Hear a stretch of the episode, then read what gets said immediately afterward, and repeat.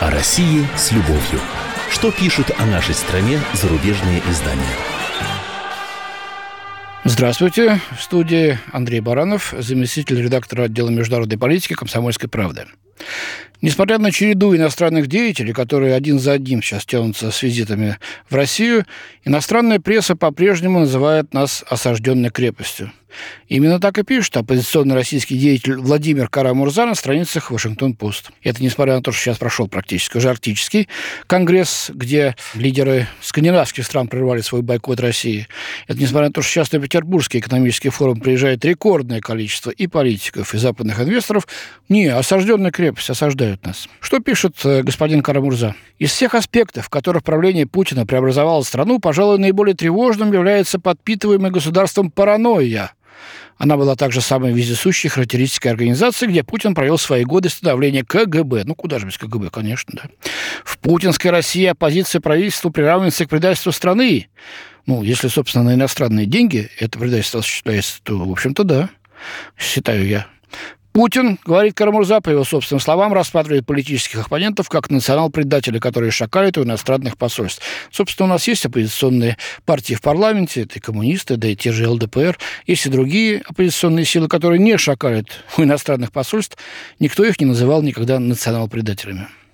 Тем не менее, автор приводит слова главы российских вооруженных сил, господи, он называет таковым э, начальника генштаба э, российских вооруженных сил Валерия Герасимова. Ну, наверное, глава у нас все-таки Шойгу. Ну, что для американцев и для Карамурзы это подумаешь там. Вот глава вооруженных сил Герасимов. Приводит его слова пятой колонии о том, что Соединенные Штаты используют цветы революции и мягкую силу, чтобы свергнуть правительство, которым им не нравится. Ха-ха-ха, мол, этого нет. Тут же вспоминаем знаменитые слова о пяти миллиардах, э, потраченных американцами на Украину, сказанных американским уже официальным лицом. Ну, об этом этом Карамурза не помнит. Но зато говорит, что генерал лишь вторил словам своего главнокомандующего Путина.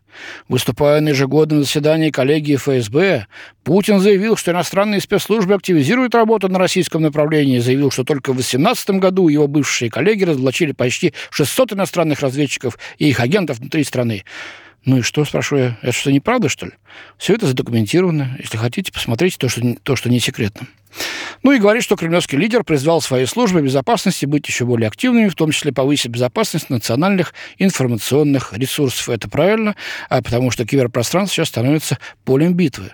Но эта работа уже началась, пишет Карамурза, указывая на принятый ранее в этом году российским послушным парламентом законопроект, который отключит российский интернет от всемирной сети. Это полная ерунда. От всемирной сети никто никого не и отключает. Просто серверы хотим поставить российские, а не американские, потому что они так раз при желании могут нажать кнопку и отключить нас от всемирной сети. И все. И ничего вы с этим не сделаете. И поэтому нужно застраховаться. Пожалуйста, как информация была, так она и будет там оставаться. Да, еще закон, который налагает существенные штрафы и сроки административного заключения на всех, кто выражает явное неуважение к правительству. Закон уже был применен в Ярославле, где чиновники потребовали от местных СМИ удалить сообщения о непристойных антипутинских граффити, напоминает автор. Интересно, если бы где-нибудь на колоннаде Капитолия, не то что в Вашингтоне, а Капитолии законодательного собрания любого из штатов появилась бы надпись там «Трамп тра-та-та-та-та-та», и это бы все растиражировали, как бы реагировали на это, интересно, в США? Мы знаем, как они реагируют этот счет. Кто-нибудь попробует что-нибудь сказать в соцсетях по поводу Трампа, типа «я сейчас тебя...» Тюрьма, реальный срок, и очень большой срок, несколько лет. Тем не менее, это не первый раз, когда российские власти пытаются научить народ родину любить, говорит Карабурза, по привычке перепутав родину и себя. Вот, э, где теперь Российская империя? Где теперь Советский Союз? Российские власти ничего не поняли, ничего не научились. Вот так вот, любить Россию, наверное, можно только с благословения Америки. А любят ли они нашу страну? В этом я сильно сомневаюсь. С вами был Андрей Баранов, замредактор отдела международной политики «Комсомольской правды».